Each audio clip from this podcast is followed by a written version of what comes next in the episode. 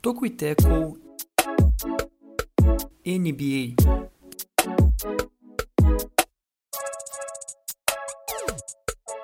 Olá, olá, você que nos acompanha. Está começando o Toco e Teco, o seu podcast semanal sobre NBA e NFL.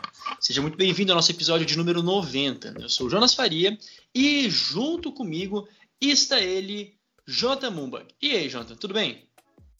Tudo bem, Jonas? Espero que você também esteja bem, assim como o Juan e todo mundo que nos acompanha. É, estamos aqui para falar mais uma vez, quer dizer, mais uma vez não, porque agora sim falar em definitivo sobre os playoffs, já que teve aquela polêmica de que play-in não é playoffs. Agora, então, de fato, falando sobre pós-temporada na NBA, aproveitando né, essa bela noite fria aqui no Rio Grande do Sul e amena em São Paulo, mas também já é uma evolução. Inclusive esquentou hoje, ontem estava mais frio, hoje está um dia Exato. agradável, até estou com um pouco de calor, mas vamos manter o casaco. Exatamente, né? Aqui da mesma forma, acho que de modo geral, assim, no Brasil talvez tenha diminuído um pouquinho a temperatura, né? Aqui tá com 22 graus. E aí, em Santa Maria, Juan Grins, como é que tá? Tá do teu agrado? Bom dia, boa tarde, boa noite. Como é que estão as coisas por aí? Cara, tá muito ao meu agrado. Eu tô. Sensacional. assim, Vocês sabem como eu sou, né? 11 graus aqui em Santa Maria, segundo o meu celular. Tem uma, ah, muito tranquilo, cara. Muito tranquilo. Eu gosto de dias assim, eu gosto de um dia friozinho, porque a gente anda agasalhado. E assim, eu, eu sempre passo um perrengue de manhã, porque eu boto muita roupa pra ir trabalhar. Só que eu vou a pé. E é tipo uns 30 minutos da minha casa, da, da minha casa, trabalho, mais ou menos. Aí eu chego suando lá. Porque daí eu tenho Coisa boa. roupa. Aí eu, no caminho eu vou tirando, tiro manta, tiro casaco, chego semi-nu no trabalho. Mas, na rua. Que coisa Mas- maravilhosa, cara. mas aí seguimos. E também pra voltar é outro drama, né? Porque daí tem, é um pouco mais quente também. Mas enfim, É Ossos de Santa Maria, né? Mas que coisa boa, né? Pou- Poucos, então, que tiverem a oportunidade. Se alguém de Santa Maria estiver ouvindo e um dia encontrar o Grins pela rua, em que momento? Ajude ele a tirar o seu casaco, o seu agasalho. Ajude o Juan Grins. É, cumprimente-o, né? Ele, ele gosta de se cumprimentar. importante, importante. Cumprimente, cumprimente. Não é porque as máscaras vão nos impedir, né? A simpatia tem que acontecer, continuar. E, Juan, qual é que é a ideia do nosso podcast, do Tocuiteco? A ideia do Tocoteco é trazer os principais destaques do basquete e do futebol americano, no caso desse podcast só o basquete, da terra da Nickelodeon, que, como eu já frisei no episódio da NFL, né, que gravamos ontem, terça-feira, eterna vice da, da Disney, né? Nunca serão. Até tentam, mas só a Disney é pena, eu diria o ditado. Porque assim, né, é, melhores, melhores filmes são da, da Disney.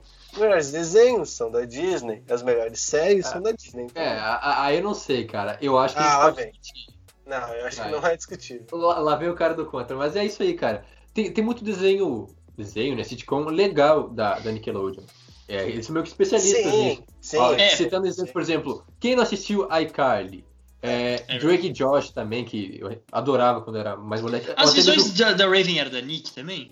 Não, acho Não que era de outra emissora, cara. É, Ah, mas. mas acho também, que era ó, tipo. Padrinhos Mágicos. Kenan e Kel. Kenan e Kel passava. da, da Disney, velho. Kenan e Kel era Não, genial. aqui como está como Nickelodeon. Cara, eu lembro de ver no Disney XD, pô. Ah, um dia. Ah, um dia a gente tinha que falar da terra da Jetix, hein, mano? A Jetix, eu não sei se já chegaram a assistir coisa na Jetix, cara. A Não, Jetix também foi, foi um, um canal que, de transição, assim. Mas deixa isso pra uma próxima, pra uma próxima oportunidade, né? Um easter egg. Informação: Fala. as visões da Raven é do Disney Channel. Oh, céus! Nossa, perdão, é verdade, pior que é mesmo. Agora eu fiquei. Série de 2003. Quatro temporadas. É isso. É, mas- Achei que fosse mais antigo até, na real. De quanto que é? 2003. Ah, coisa boa, cara. E, depois tem até uma continuação, né? que é o irmão dela, esqueci o nome, acho que é o Corey, na Casa Branca. Ah, é é verdade, cara, Cara, verdade. é pode que crer. eu considero até pode crer. melhor do que as visões da Ray. Ah, Pode crer. total. É Pode muito crer. bom. Nossa, Pode Corey crer. na Coisa Branca é muito bom. Nossa. Pode crer. Cara, é genial, cara. A, a ideia é genial. Aí, É, perdão, então, perdão a Nick, né? Porque de fato a gente se propôs a falar da Nick e no final das contas a gente deu um total enfoque, tá ligado? Acabamos falando super da Disney, né? Mas enfim, fica a reflexão, né? Não é nada pessoal, é realmente aquilo que acontece, a gente só tá passando as nossas é, visões de mundo, né? Aquilo que nos. é, que é, marcou a nossa história. Assim Ô, a Jota. Nick nunca vai patrocinar a gente, cara. É, é, a gente vai ter que fazer um esforço da próxima. Quem sabe botar uns, né, uns- umas coisas aqui estilolizadas da, da Nick, que nem as transmissões da NBA, da NFL, de da NFL, né, principalmente. É, e, Jonathan, aqui não tem segredo, né? Nesse momento não tem segredo. Talvez é o melhor momento de se escolher pauta em um podcast, mas fala pra gente, dentro dos playoffs, qual é são ali os nossos principais enfoques do episódio de hoje?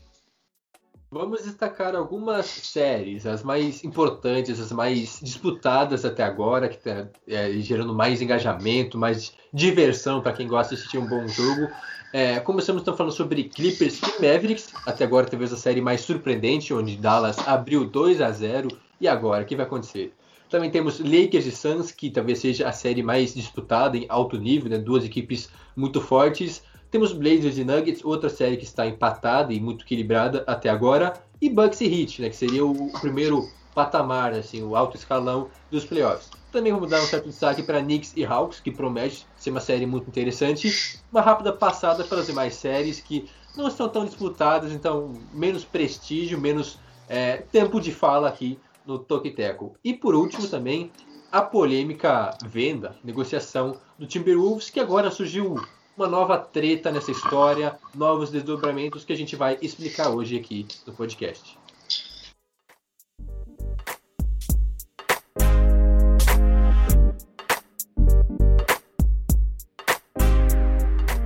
Maravilhoso, muito bem.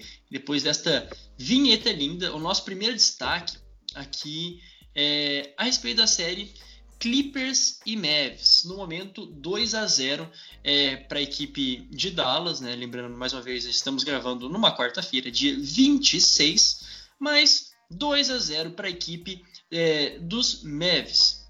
E o que a gente pode falar, né? Primeiro de tudo, perdeu o primeiro jogo não é tanto indicativo de nada, né? Não é como se né, não é indicativo de grandes coisas assim. Até porque o Clippers a gente ressaltou nas expectativas, é, em expectativas, em textos, que o, o, Clippers também tem um dos melhores times, tem dois All-Stars, e perder o primeiro jogo, ok, né? Já compromete ali a questão do mando, mas beleza, tem uma série longa pela frente. Mas a grande questão, e que a gente vai poder falar, e é, é esse o motivo de a gente estar tá falando dessas primeiras impressões, é a primeira impressão que fica depois de perder o segundo jogo, uhum. por 127 a 121. Em um momento em que o Clippers começou o jogo bem, né? O, não é como se o Kawhi não tivesse pontuado, teve 41 pontos. É, o Paul George teve momentos bons no início da partida, né? Conseguiu controlar bem no início da, par, na, da partida, mas é, começa a soar um pouco como aquele, aqueles traumas da temporada passada contra os Nuggets, quando não conseguiram manter a liderança. E mais uma vez a gente viu é, um show do, dos Mavericks, que o placar pode não mostrar, né? 127 a 121, mas um domínio é, do, do Luka Doncic, do Porzingis também conseguindo deitar e rolar. Também um destaque para o Tim Hardaway que uhum. é, sobrava, era bola de três, era muito seguro nos seus arremessos. Então o time estava jogando muito bem a, a, equipe dos Mavs e os Clippers esse ponto de interrogação. Passando a bola já para vocês, o que falar desse, as, as suas primeiras impressões também, né? O, o problema do, dos Clippers até agora não é o ataque, né? O ataque dá conta, né? O Kawhi e o Paul George são muito bons, eles sempre vão pontuar. É, só que, assim, em comparação à última, à última temporada, é, os Mavericks eles se equilibraram um pouco mais. Porque o ataque, que era o melhor da temporada, já não é mais um dos melhores. Né? É verdade que muitos times melhoraram. E a defesa, que era terrível, já não é tão ruim assim. Eles já conseguem ter alguma resposta defensiva. É, então ele é uma equipe que é um pouco mais competitiva, eu acho, né? Eu acho uma equipe mais equilibrada que ela consegue ter mais respostas. E os Clippers, é, que tem um ataque muito bom, acho que o melhor ataque da NBA, ou um dos melhores em offensive rating, é, não tem resposta defensiva.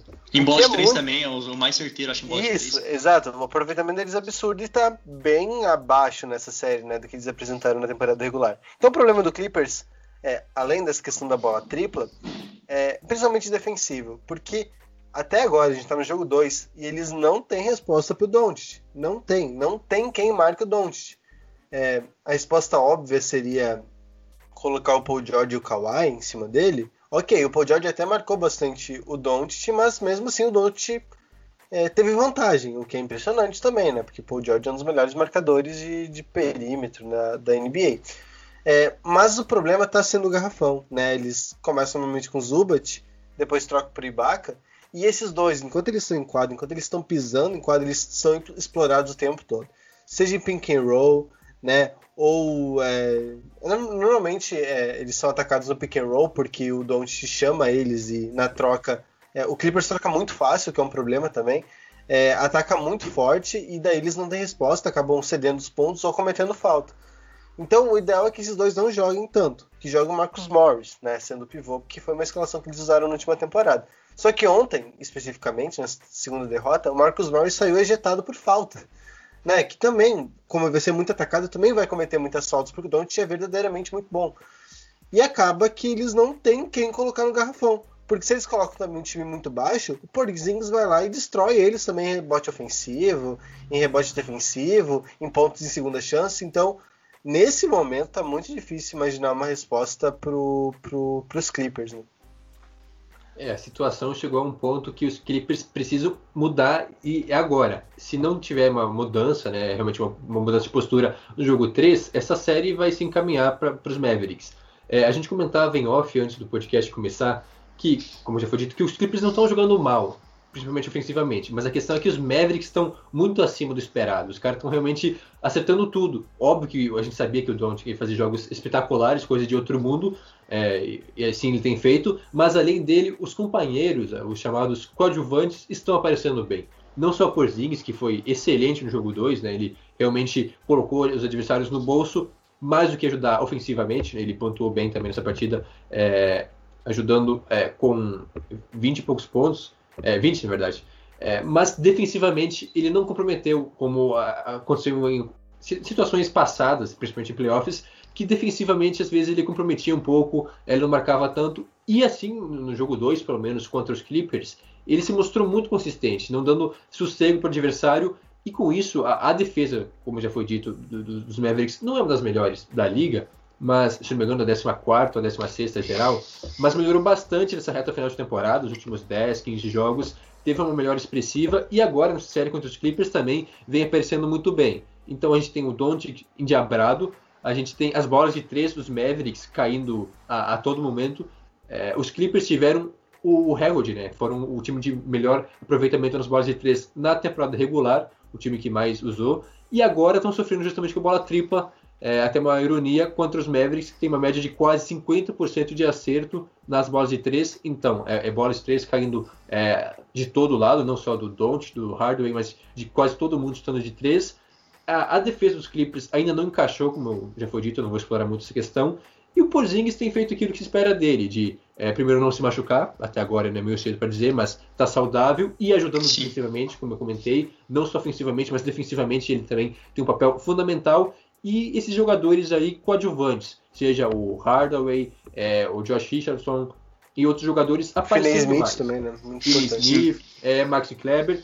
Se eles pontuarem uns 10, 15 pontos todo o jogo, ou seja, não deixar toda a carga pro Don't e pro Porzingis, vai ajudar demais os Mavericks e até agora tudo isso deu certo. Por isso que Dallas venceu os dois jogos. É, imagino que agora os Clippers vão tentar algo novo. É, tem que fazer algo para manter essa série viva, mas até agora Dallas tem feito o que, de, o que deu certo na temporada regular, né, quando eles venceram um dos jogos contra o Clippers por uma boa vantagem, aplicaram isso agora nos playoffs e tem dado resultados. Se vão hum. manter isso agora para o resto da série, não sei, mas a situação está muito favorável porque precisa vencer dois jogos em cinco, sendo que três desses vão ser lá em Dallas, né? Se isso. houver realmente seis partidas para ter é, três jogos em casa. Mas a situação ficou muito mais favorável para os Mavericks. A grande questão, né, eu vejo é que o, o Clippers, o, o Ben disse, tem que começar com a, com a comunicação. E isso ficou muito claro nessa última partida, quando em, em alguns momentos a gente olhava o, o, o Rajon Rondo, o Serge Ibaka batendo cabeça, né? Durante a, durante a partida assim mesmo, falhas de comunicação, até o é, tem, um, tem um momento, acho que tem uma enterrada do Willie Kallenstein, que também, assim, é, a gente vê a que ponto chega quando ele consegue é, cravar, e aí o Tyron Lue levanta e, e, dá um, e dá um esporro, né, no meio, da, é, no meio assim, do jogo. Então, aquilo que poderia ser reajustado no jogo 1 foi, não foi, não só não foi reajustado, como ficou mais exposto no jogo 2, e isso é grave. Né, como o Jonathan disse, agora o próximo jogo é na sexta, né, a gente está na hum. quarta, é na sexta, né? Sim, agora na sexta-feira, lá, lá em Dallas. E aqui tô vendo um dado: nenhum time da NBA conseguiu vencer por 3 a 0 em uma série de melhor de 7. Não importa onde, né? Onde ela, onde ela começou. E, e, e isso assim já começa a, a pender o lado para os Mavs, embora ainda é um jogo aberto né? Ainda é uma série bastante aberta, porque a gente não pode esquecer a experiência que o Clippers, não como um time, tem, mas como os jogadores que, tão, que estão lá no time do, do Clippers. Né? São muitos jogadores é, experientes mesmo, né? jogadores velhos, jogadores é, velhos assim, no sentido de estar tá na liga, por exemplo, há mais de 10 anos, é, a terem experiências em, em, playoffs, então é bom sempre ficar de olho. Vocês gostariam de complementar mais alguma coisa? Não, rapidamente, só uma das diferenças pra série da temporada passada também é o Porzingis, né? Se ele se manter saudável, sim. ele vai ser muito importante. Porque na temporada passada ele jogou, eu acho que um jogo ou dois jogos, é, e depois se lesionou e não voltou mais, né, pra, é. aquela série. E nesses dois jogos, ou um jogo que ele participou, agora eu não vou lembrar de cabeça, o Mavis foi bem superior. E ele e deu muito certo, né? Deu muito certo. Então eu acho que ele ficando saudável nesses jogos é, é o grande diferencial é, de Dallas para enfrentar os Clippers. Sem sombra de dúvidas. E, bom, como a gente tem bastante, é, bastante outros times, vamos também dar o destaque para Lakers e Suns. Outro jogo que a gente é, falava, estão lá nos nossos textos, né, que nenhum desses dois times gostariam de se enfrentar. Né, um, uma das melhores campanhas ser bonificado em pegar o atual campeão da NBA e promete, tem prometido e está acontecendo. Né? O primeiro jogo, vitória do Suns, segundo jogo com vitória dos Lakers por 109 a 102, com um destaque é, para Anthony Davis, né? 34 pontos, 7 assistências e 10 rebotes, em que ele conseguiu segurar as pontas. Né? O primeiro jogo foi muito mal, o primeiro jogo também ainda parece que não no ritmo que, que se imaginava depois da, da, lesão muito longe. Ainda aquele questionamento a respeito do LeBron James, né? Como é que tá? E o LeBron James jogo após jogo, né? Lá no play-in contra os Warriors. Depois né, a, a, vacilada no primeiro jogo, mas nessa última partida também tendo bola de três importante no final, no final do jogo. É, jogadores que conseguiram emparelhar com esse Suns explosivo.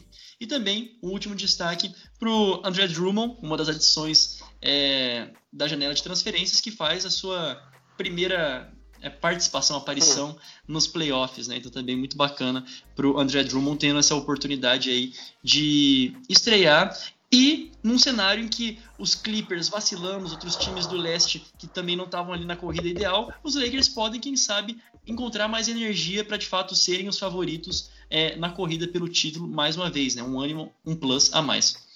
É, pois é, você falou do Drummond, né? Ele jogou muito time ruim. Agora finalmente está num time bom jogando na pós-temporada. Mas é, essa questão do, do Lakers, do primeiro jogo, o que foi muito batido na tecla é a questão do espaçamento. Né? Sempre que o Lakers tentou, é, ou quase sempre, tentou é, utilizar formações que na época, no ano passado, era ou com o, o Magui ou com o Dwight Howard, é, eles tinham problemas de espaçamento, porque são jogadores que não, não, não, jogam no perímetro. Ou eles não são uma ameaça no perímetro. Eles podem ficar no perímetro, mas ninguém vai marcar eles lá. E nesse ano também é meio parecida a situação. Porque no, no jogo 1, é, que eles perderam para o Suns, o Drummond jogou 19 minutos, o Harrell jogou 15 minutos e o Margasol não jogou nenhum minuto. Esse jogo foi muito difícil. É, até tem vídeos bem, bem engraçados de como o Suns simplesmente ignorava o perímetro é, deixava os caras lá e, e, e, fechava o garrafão. Aí era difícil mesmo pro LeBron pontuar, para o Anthony Davis é, pontuar. E isso foi muito criticado, né? Foi, foi uma coisa que se falou muito nessa semana. E o Lakers mudou para esse jogo. né? Tal qual mudou para tantas séries no ano passado, né? Mudou na série contra o Rockets. É, lembrando, eles perdem o primeiro jogo pro Blazers e pro Rockets. Pro Nuggets eu não lembro, mas eles perderam algum jogo no início pro, pro Nuggets Venceram. também. É, é, e pro. Mas eles, eles ficaram conhecidos na temporada passada por fazerem ajustes. Perceber muito rápido que deu errado e logo já corrigir. Então isso aparentemente apareceu de novo. É, já nesse jogo, o Drummond teve 24 minutos e o Gasol jogou 20 minutos. O Gasol, sim, é um pivô que espaça a quadra. Inclusive, pagaram para ver ele do perímetro e ele meteu as suas bolinhas lá, né? Meteu algumas bolas que já ajuda muito a vida do LeBron e do Tony Davis. Acho que a melhor escalação, inclusive, o melhor quinteto titular para o Lakers, ou quinteto principal, é com o Davis na posição 5. Né? Eu sei que não é onde ele gosta de jogar, mas sempre é onde o Lakers melhor se sai quando o Anthony Davis joga de pivô, pivôzão mesmo. Porque daí o time fica mais baixo, é, fica forte, porque tem o LeBron, tem o Davis, não é que vira um small ball full assim. Eles conseguem se virar muito bem na altura também, marcar jogadores mais compridos. É isso, cara. Eu acho que o, a principal característica é, dos Lakers talvez seja essa, né? A adaptabilidade a, ao adversário. Como eles conseguem mudar o, não só a formação, mas o estilo de, de jogo mesmo e vencendo. Deu errado num jogo, perdeu, no outro vão lá e mudam praticamente completamente o estilo de jogo e vencem. Claro que nessa partida, então, é, o Anthony Davis ficou muito sentido depois da, da, péssima partida que ele teve no jogo 1.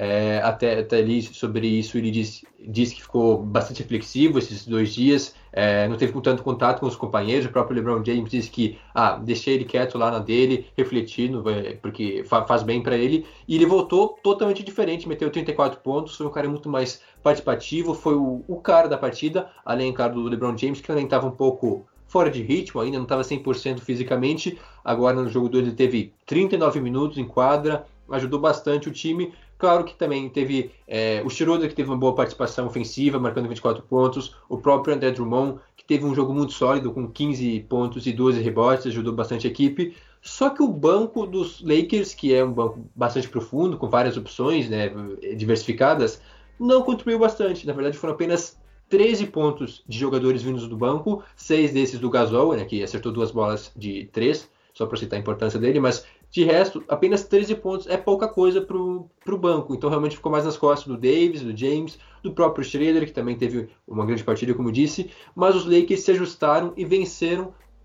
O que? Tem um parênteses aí, né? Um ponto de exclamação, porque o Chris Paul teve o seu problema, né? Ele tem uma, um incômodo no ombro, não sei exatamente qual é a gravidade. A gente vai ver aí na, na, nos próximos jogos da série. Mas ele ficou bem limitado no segundo tempo, jogou apenas sete jogos na, na segunda metade da partida, né, sete minutos, eu viajei. É, mas a questão é essa, né? Sem o Chris Paul ficou muito mais fácil porque realmente a diferença que ele faz no time do Suns é incrível. Ele dita o ritmo. E sem ele, o, o Suns estava perdido, eles não tinham uma sincronia, parece que faltava uma coisa naquele time, e de fato, sem o Chris Paul, caiu um pouco o nível, que, que o Cameron Payne entrou muito bem, é, teve mais um jogo bastante sólido, a, além dele. O Booker e o DeAndre Ayton estão jogando muito bem ofensivamente, mas o Cameron Payne teve uma boa atuação, apesar de que não foi suficiente para, o Suns poder fazer frente e talvez é, postergar essa partida e levar para um overtime. Mas a questão é que sem Chris Paul, 100%, né, mesmo que ele jogue, mas sem estar 100% fisicamente, essa série fica mais fácil para os Lakers, porque a gente já pode perceber isso. Agora, se ele voltar bem no jogo 3, ou, ou seja lá quando, e capaz de fazer a diferença nesse time do Suns, aí sim vai ser uma série que vai se, se alongar até o jogo 7 e só quem, sei lá, só Deus sabe mas sem o Chris Paul, é, o Suns perde muito. O Monte Williams, né, o treinador do Suns, até falou. É, perguntaram por que, que o Chris Paul jogou tão pouco no segundo tempo, né, na segunda metade do jogo. É, ele falou que, assim, não foi orientação médica, não foi o que o Chris Paul pediu. O Monte Williams disse que não queria expor o Chris Paul daquela maneira, porque realmente é, ele estava com muita dificuldade de arremessar, de correr, ficava o tempo todo olhando pro, pro ombro, então ele estava muito incomodado. Então foi, foi realmente algo bem, bem triste, acho que foi bem anticlímax, porque o Suns, mesmo sem Chris Paul, eles viraram no último quarto. Eles abriram ali, eles viraram, estavam jogando muito bem, o Jay Crowder estava é, absurdo em determinado momento do, do, último quarto, mas aí acabou que o LeBron e o Tony Davis decidiram, né, com bolas é muito importantes. Mas acho que o Suns ainda tem, tem bastante chance. Claro que com o Chris Paul é, fica mais fácil. Acho que com os Chris Paul eles podem até ser favoritos nessa série. Mas sem Chris Paul vai depender muito de como Cameron, Cameron Payne vai, vai dar conta né, dessa armação. E do Devin Booker também, em geral. Né? Agora, tá, tá aberto aqui o meu. Ah, tá. o microfone tá aberto. É, não, é, eu, eu, concordo totalmente. Até teve um momento que o, o, o Suns estava perdendo, acho que por 15 pontos. Agora eu não lembro se foi nesse jogo, no jogo passado, né? Foi isso que o, o Juan disse. Que eles conseguiram recuperar. E quando a gente olha, por exemplo, é, o, o Devin Booker ele teve mais de 30 pontos nos dois jogos. O DeAndre Ayton também. Mas aquilo que a gente dizia nas nossas, é, naquele, naqueles, naquela série de textos que a gente fez lá no nosso, no nosso site, inclusive confira, confira lá no né, Momento Merchan, mas é que pesa sobre o Suns a juventude do seu trio, né? Do seu, do, do, do seu trio é, titular, lógico, tirando aqui o Chris Paul, que é o experiente desse, desse rolê todo, né? Que é o coração desse time. Mas, por outro lado, o Lakers tem peças suficiente, né? Eles também têm peças e peça suficiente para responder a tudo aquilo que o Suns é, propor. Então, é, é um jogo que ainda está aberto, mas pende para o lado do Lakers de uma maneira até mais rápida do que a gente imaginava. Se, poxa, Deus o livre, assim, o, o, o Chris Paul fique fora né, dos próximos jogos. Deus o livre, assim, não porque eu seja torcedor do Lakers ou do Suns, porque gente imagina que o jogo seja competitivo por todos os jogadores estarem lá. Né, mas mesmo assim seria uma perda muito grande dentro dessa série. É, alguma outra coisa a complementar ou podemos passar para o nosso próximo jogo? Vamos passar para o nosso nosso próximo jogo, não, nossa próxima série. É, nossa próxima série, Blazers e Nuggets.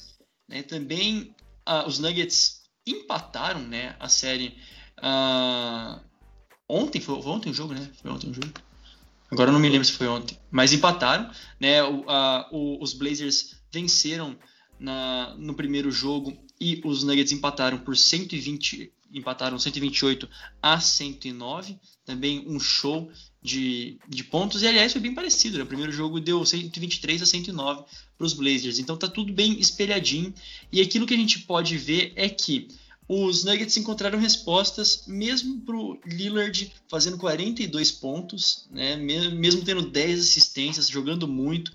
O CJ McCollum também 21 pontos, 6 rebotes é, tem sido um jogo de xadrez muito bacana entre essas duas equipes. O Jokic com 38 pontos, é, 8 rebotes, 5 assistências, ele foi capaz de distribuir muito bem a bola. Né? Foi capaz de encontrar muito bem o Michael Porter Jr., o Paul Millsap, o Aaron Gordon. Então, acho que assim, a grande, a, o grande mérito dos Nuggets nessa série é eles conseguirem distribuir e conseguirem distribuir as funções entre os seus jogadores. Enquanto isso, ainda os Blazers com como assim, não sei se franco favoritos, mas ainda com peças que eu vejo muito perigosas que deixam tudo isso em aberto. É, uh, o que aconteceu, né? O que foi decisivo no segundo jogo? Porque a gente teve uma primeira uma primeira partida entre Blazers e Nuggets que o Lillard dominou. Ele fez muito ponto e deu muito passe, então é, ele teve resposta para tudo. Os Nuggets não souberam o que fazer. E o que, que mudou pro segundo jogo, né? O primeiro tempo do Lillard foi absurdo, ele fez 30 e poucos pontos. E a partir do intervalo, o Mike Malone, né, treinador dos Nuggets, colocou o Aaron Gordon para marcar o Lillard. Né, um cara maior, Sim. é que ele tem alguma mobilidade de lateral, né, ele consegue conter bem, claro que ele vai, vai acabar sendo batido no drible em algumas situações, mas ele é mais eficiente que o Campasso, porque o Campasso é muito rápido, Sim. muito ágil, mas ele não consegue contestar um arremesso do Lillard, né? É muito difícil. É, o Lillard arremessa do longo da quadra, como é que o Campasso vai contestar? Não tem como. Então o Aaron Gordon surtiu um efeito muito bom. É, vamos ver a resposta que o Blazers vai ter para o Aaron Gordon agora para essa marcação. É, se eles vão ter, porque se eles não tiverem, eu vejo o Nuggets com um passo à frente. Boa. do outro lado, né, falando do ataque do Nuggets, é, o primeiro jogo, é, o Jokic pontuou muito, mas ele não conseguiu dar muito passe. Ele teve uma assistência no jogo todo, que é muito pouco pro Jokic. E daí isso poderia ser um caminho pro Blazers. Não, deixa o Jokic no mano a mano, ele vai fazer 30, 35 pontos, beleza. Mas também ninguém mais pontua. Né? A gente não tem mais o Jamal Murray que tira ponto do bolso. Né? Então isso poderia ser algo bem explorado pelo Blazers, achei que fosse um caminho. Mas o que aconteceu nessa série, né? no, no segundo jogo da série? O Nurkic teve problema com falta. Ele jogou 25 minutos apenas. Ele saiu ejetado no último quarto. Aí o Enes Kanter é muito menos. Né? O Enes Kanter é um. Ele, no ataque ele é muito bom, ele pontua muito, ele pega muito rebote ofensivo, mas na defesa é uma negação. Então o Jokic deitou e rolou por cima do, do Kanter, né? encontrou passe, encontrou cesta fácil, e isso foi decisivo. Resumo da ópera. É, o Blazers precisa achar uma resposta pro, pro Aaron Gordon em cima do Lillard e precisa que o Nurkic fique em quadra. Ele não pode cometer muita falta. Como? Não sei, porque o Jokic é muito bom em cava falta.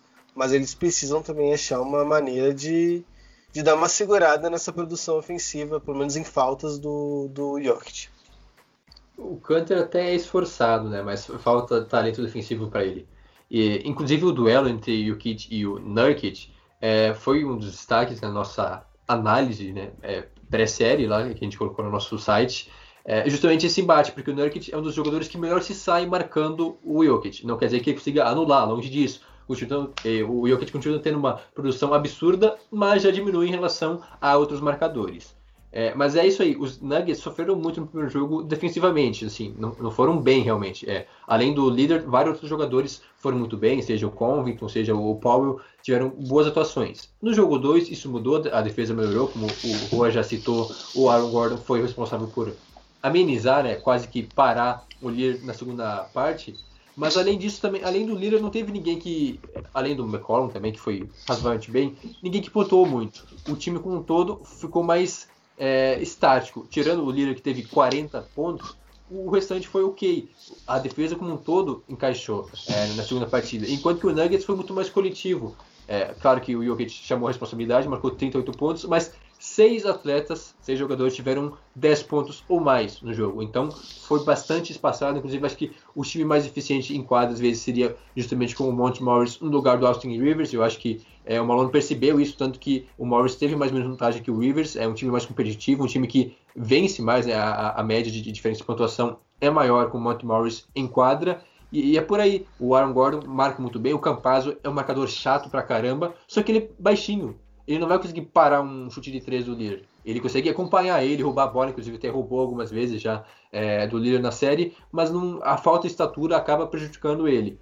Realmente os Nuggets deram um passo além, é, sofreram no primeiro jogo e mudaram bastante, se adaptaram bem aos Blazers no jogo 2 e agora é a vez de Portland é, fazer as modificações, as alterações para tentar parar os Nuggets, porque é, deram resposta. A resposta que a gente esperava de Denver veio nesse jogo e parece ser o favorito por pouco, mas o favorito nessa série.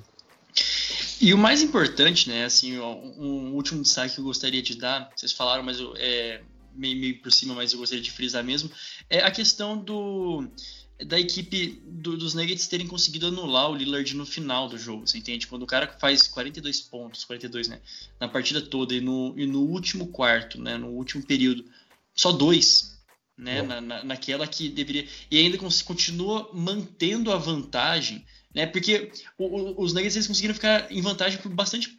É, quase acho todo a, a, o jogo todo. E até abriram 20 pontos uma hora no terceiro quarto.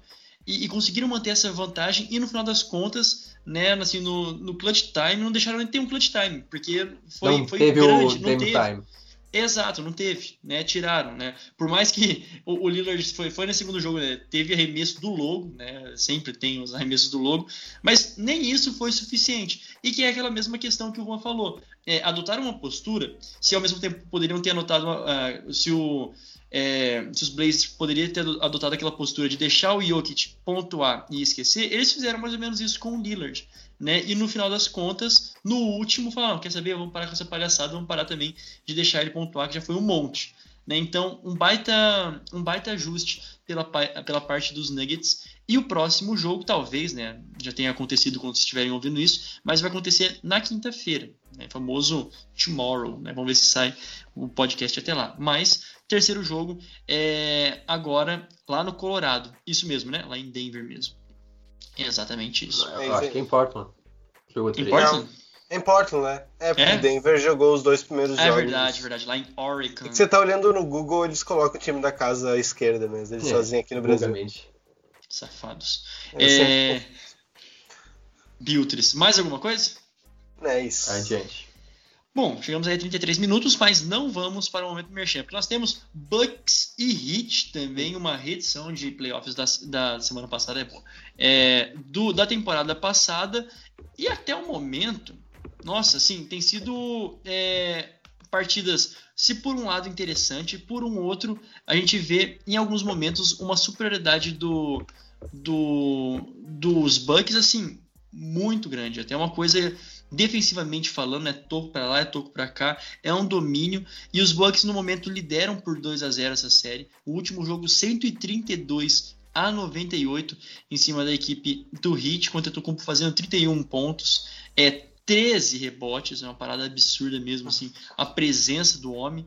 O Drew Holiday também um, um bom destaque nas assistências, outro cara que é, esperava e tinha aquele questionamento, nossa, como é que vai se encaixar nessa equipe do, dos Bucks e realmente tá valendo aquilo que, que foi a expectativa em cima dele. Né? O time montado dos Bucks tem uma pressão muito grande para que vença e vença fácil mesmo a equipe do Heat. E vencendo o Heat, um time que é finalista, ganha uma moral muito grande. Então estão encaminhando bem essa série para o moral do time e para conseguirem espantar aquela zica também é, das temporadas passadas.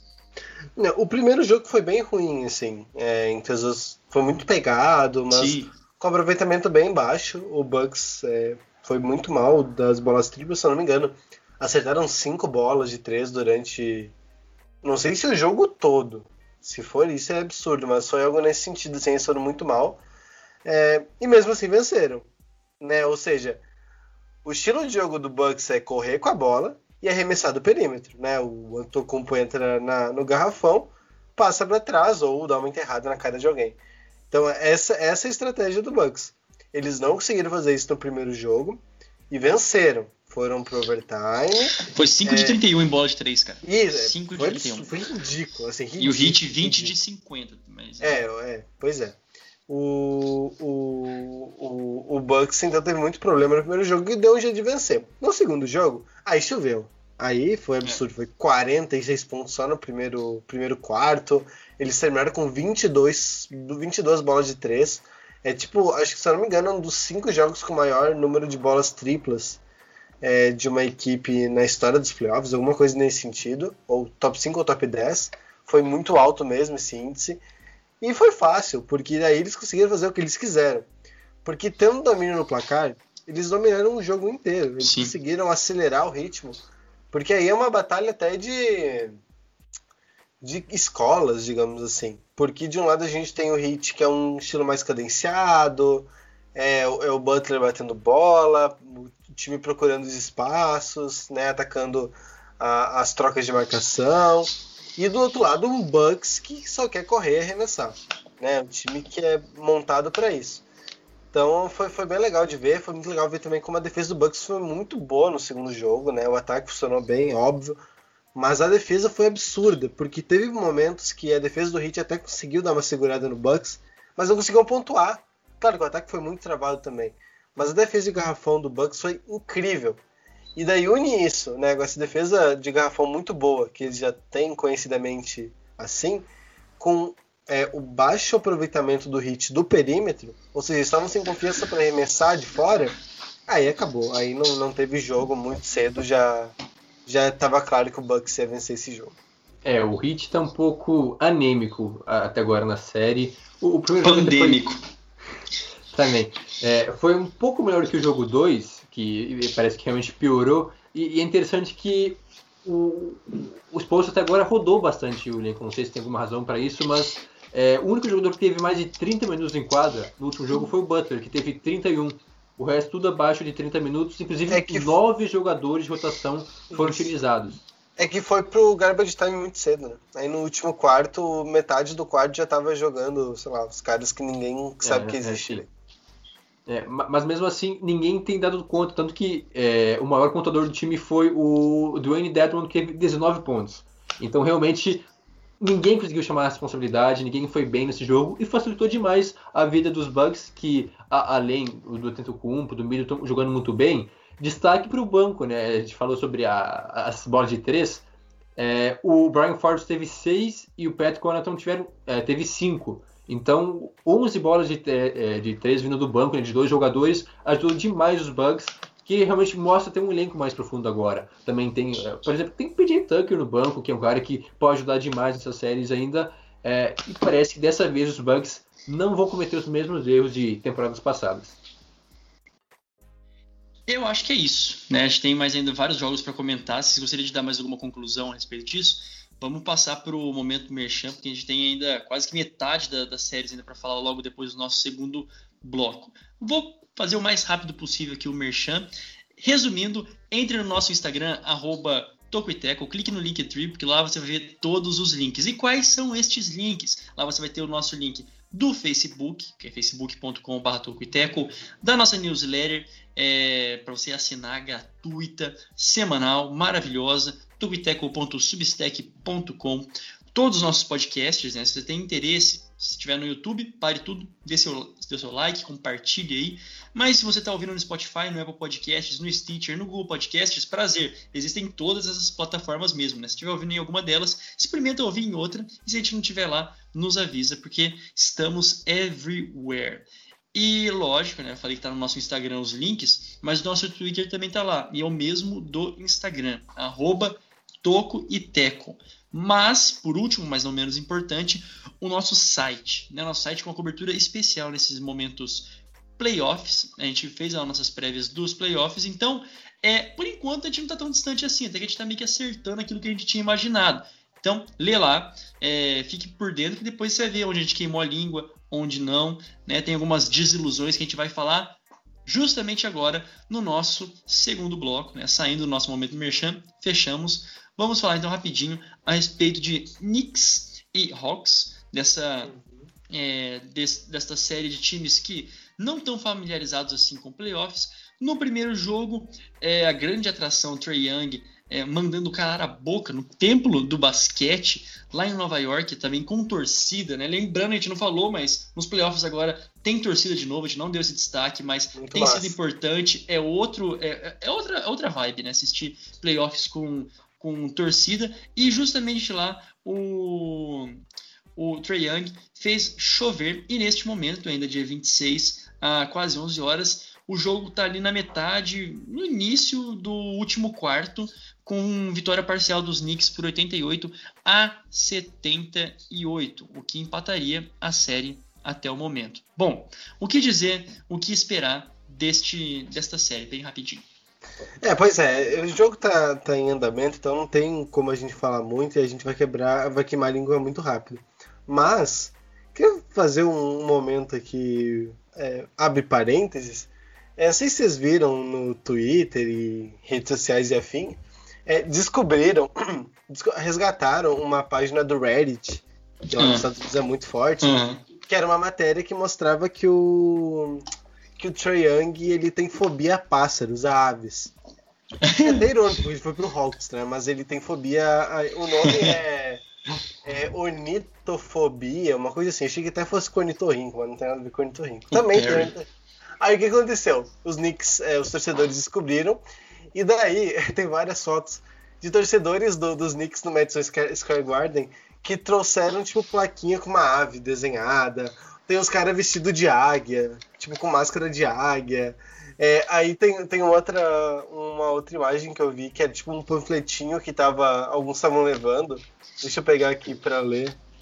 Nossa, uma... cara, maldade tá no coração do torcedor, cara. Vale tudo, tá louco. Pera aí, deixa eu, deixa eu pegar aqui que é muito engraçado. Isso é um absurdo, cara. É um aqui, absurdo. ó. É, hoje o canto é Trey é careca.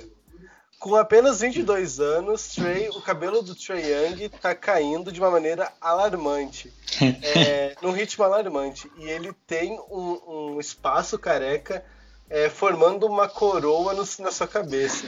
Isso seria muito mais efetivo de cantar do que é, para manter a, a, vantagem de jogar em casa é, e fazer o Young ficar fora do jogo. É isso, os caras se puxam, cara, é uma poesia, cara. Daí, daí eles estavam gritando: Trey, Trey é careca, o Trey é calvo, enfim, muito engraçado. Mas tirando isso, realmente, ele criou uma rivalidade com a torcida dos Knicks, né? No primeiro jogo ele foi muito bem, mandou a torcida calar a boca no final. E agora, é, também, ele, ele, fez o primeiro tempo muito bom, tava, tipo, botando fogo no jogo mesmo. Agora, pelo que eu tô olhando aqui, o jogo tá rolando em cima de mim aqui, é, os Knicks melhoraram muito a defesa, aí o Trae deu uma caída, e o, o Julius Randle também, que tava meio apagado no primeiro tempo, começou a entrar no jogo. Tá meio parelho, vamos ver, acho que até... A acabou Atlanta encostou agora. É, tá, tá bem parelho o jogo. É. Eu É. acho. Eu... Pode falar, pode falar, pode falar. Não, quanto à, à fobia a, a pássaros, no caso, quem estuda, quem gosta muito de aves, né, é, existe uma ciência, né, a, a ornitologia. E no caso, quem estuda os pássaros, então a ornitofobia é quem tem aversão, né, tem medo de pássaros, que é o caso do Trae Young. É uma história muito engraçada, realmente, essa. Mas falando sobre o jogo, que é o que nos interessa mesmo, é, os Knicks melhoraram para essa partida. É um jogo muito mais pegado, né? a, o jogo de pontuação mais baixa, né? É, dificilmente os dois times vão chegar nesse jogo a, a, a 100 pontos. Mas destaque para quem? Quem que apareceu nessa partida? Ele, o cara que muitos duvidavam, mas está dando a volta por cima, Derrick Rose. É, por enquanto marcando 24 pontos. É, o Julius Randle está tendo uma partida mais apática. É, não, tem- não está sendo o principal jogador dos Knicks, mas o Derrick Rose vindo do banco tem é, 31 minutos até agora e 24 pontos. É um cara mais veterano, um cara que tem experiência em playoffs, diferente de quase todo o time dos Knicks. É, os dois times têm pouca experiência, né, na verdade, em playoffs, mas é bacana justamente ver isso, né, como duas equipes que estão um pouco fora do cenário de pós-temporada é, voltaram agora e estão jogando. E esse jogo 2, então, está um pouco mais inclinado para os Knicks, mas ainda está É. em aberto. É, o Trae pode incendiar o jogo e aí sim essa rivalidade entre ele e a torcida adversária é, vai tornar o negócio ainda mais divertido porque ou isso dá ruim, dá muita merda, né, de provocar a torcida adversária, ou então ele vai se, sim, vai lavar a alma, vai se consagrar. Vai se consagrar, cara. E tô curioso pra ver a torcida em Atlanta também.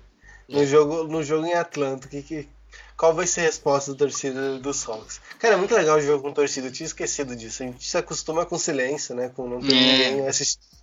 Nossa, é muito legal, dá uma atmosfera totalmente diferente. É esse que eu, acho que esse é o maior destaque eh, dessas primeiras, primeiras impressões, né, cara? Torcida. E isso em específico lá no, no Madison Square Garden é, tinha é, 15 mil torcedores, né? Já era uma gurizada, né? Uma galera lá e, e o que eu gostaria de rapidinho destacar é o equilíbrio, né? Realmente, de, de todos aqui que a gente falou, é, essas equipes elas são muito equilibradas entre si por todo o contexto que a gente falou, assim, de não estarem familiarizados assim, com os playoffs, com jogadores que estão jogando bem, com jogadores que estão fazendo é, é, campanhas muito boas na temporada. E se a gente pega o primeiro jogo, 105 a 107, a gente vai pegar lá, por exemplo, todas as estatísticas, arremesso de quadra, lance livres, três pontos, é, bloqueios, rebote, cara, tudo, tudo foi muito semelhante. Então é um jogo que pode ser muito, essa série pode ser decidida realmente no detalhe. É, e boas expectativas para esses times é, ao decorrer ainda das próximas semanas. Buenas, agora sim, agora falando uma rápida palhinha, né, sobre sobre os jogos que têm ali os seus favoritos. Se me permitem, né, é, alguém gostaria de começar? Gostaria de deixar até uma maneira mais É. livre aqui. Gostariam de começar? Alguém falando sobre Não, acho que vamos passar por Grizzlies e, e Jazz, porque desses jogos ele não é que ele tá desinteressante, é que o jogo é daqui a pouco, e o primeiro jogo os, os Grizzlies ganharam sem o Donovan Mitchell. Então é Ah, difícil verdade. tirar alguma conclusão, né? Sim, Mas sim. o que dá pra falar do primeiro jogo, considerando, de novo, não assistimos o segundo jogo, vai acontecer daqui a pouco, então estaremos atrasados. Mas pelo que a gente viu do primeiro, do primeiro jogo, é que os Grizzlies vão jogar sem pressão. Né? É uma gorizada, é correria, é gritaria, é loucuragem, loucurada. Então eles não estão nem aí, eles não têm pressão nenhuma. Me lembra, até com menos qualidade, óbvio, os Nuggets da última temporada. Que eles, assim, tomando 3x1 do Clippers, ninguém espera nada. Tomando 3x1 do Jazz, com o Mitchell pegando fogo, ninguém espera nada. E eles sempre ali naquela, naquele discurso de não, uma vez que estamos nos divertindo, queremos nos divertir e foram para a final de conferência. Não estou dizendo que os Grizzlies vão chegar lá, não sei nem se eles vão passar de cinco jogos no, contra o Jazz, mas é legal, é legal de ver essa série porque a gente tem de um lado um time que foi a primeira, né, a primeira posição geral do Oeste, então tem uma pressão natural, né?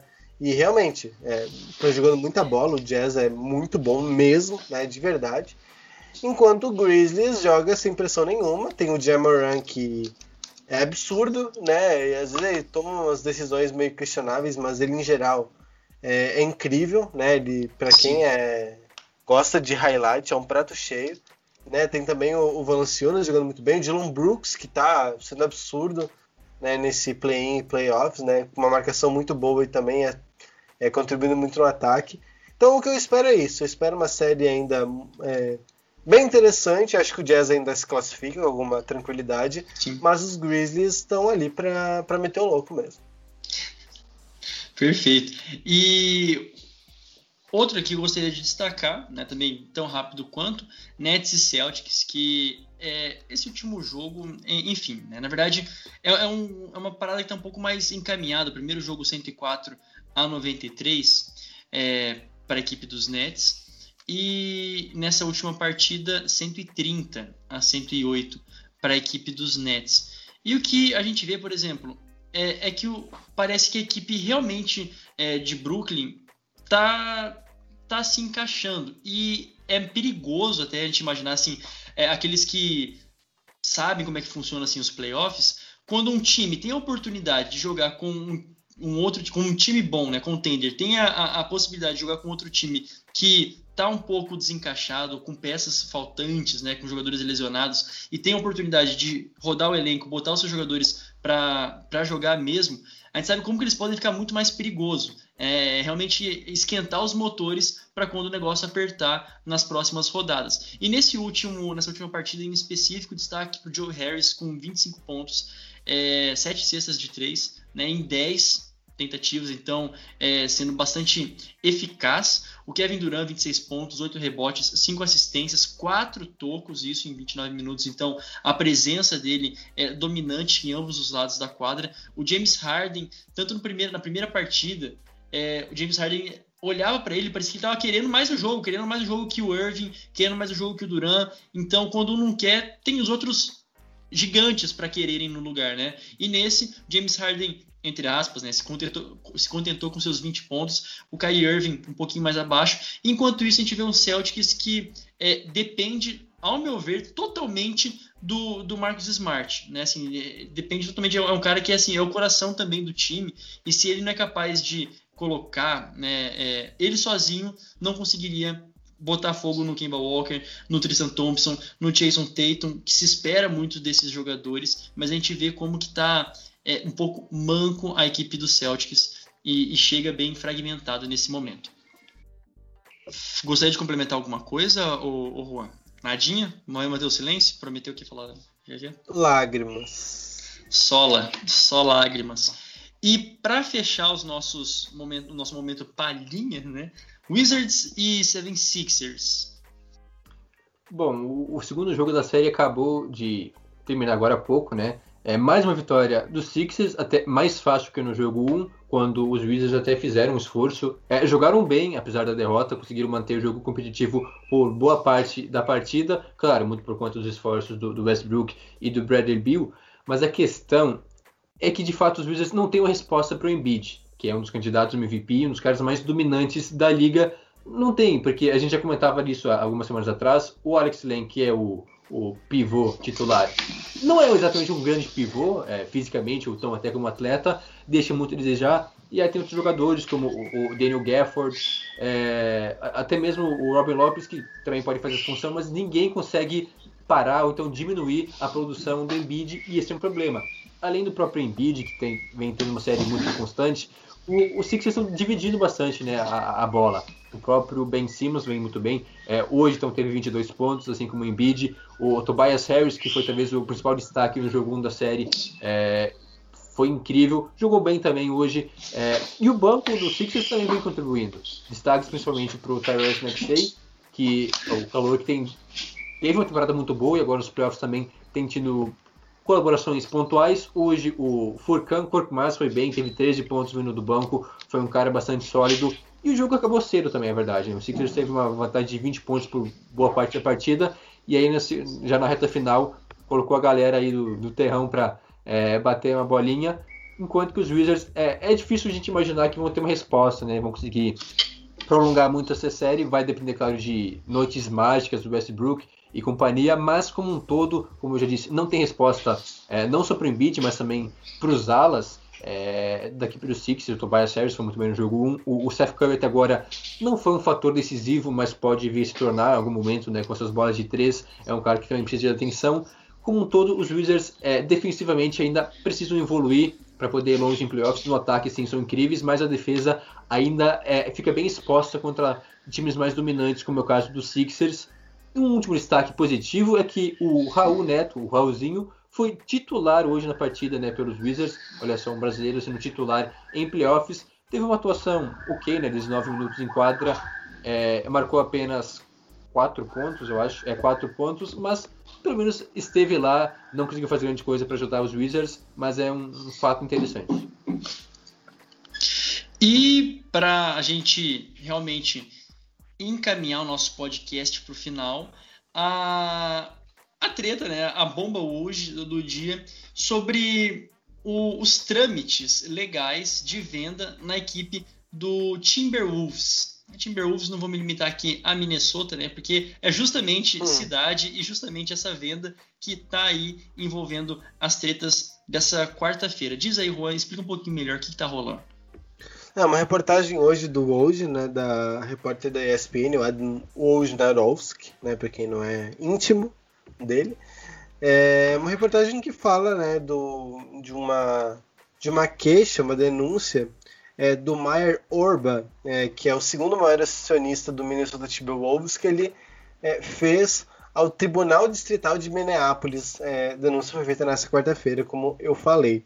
O que acontece, né, para quem está meio por fora e tal, é, e não acompanha a newsletter, inclusive já está errado, né, já começa aí. É, os Wolves estão para vender é, a franquia, né, o atual dono, o Glenn Taylor, que é um, um, bilionário lá da região de Minneapolis, então ele é identificado.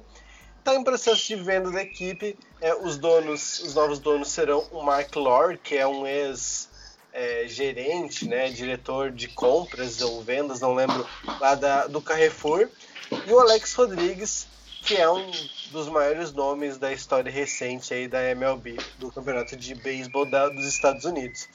É, qual é o problema aí do, do, do, desse caso?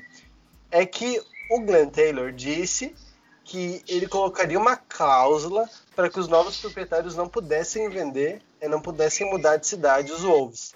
Porque Minneapolis é um mercado pequeno e sempre existe o risco de que, um, caso haja um novo dono, que ele leve para uma cidade tipo Seattle, Las Vegas, que são mercados maiores que sempre estão envolvidos em especulações de novos times, né?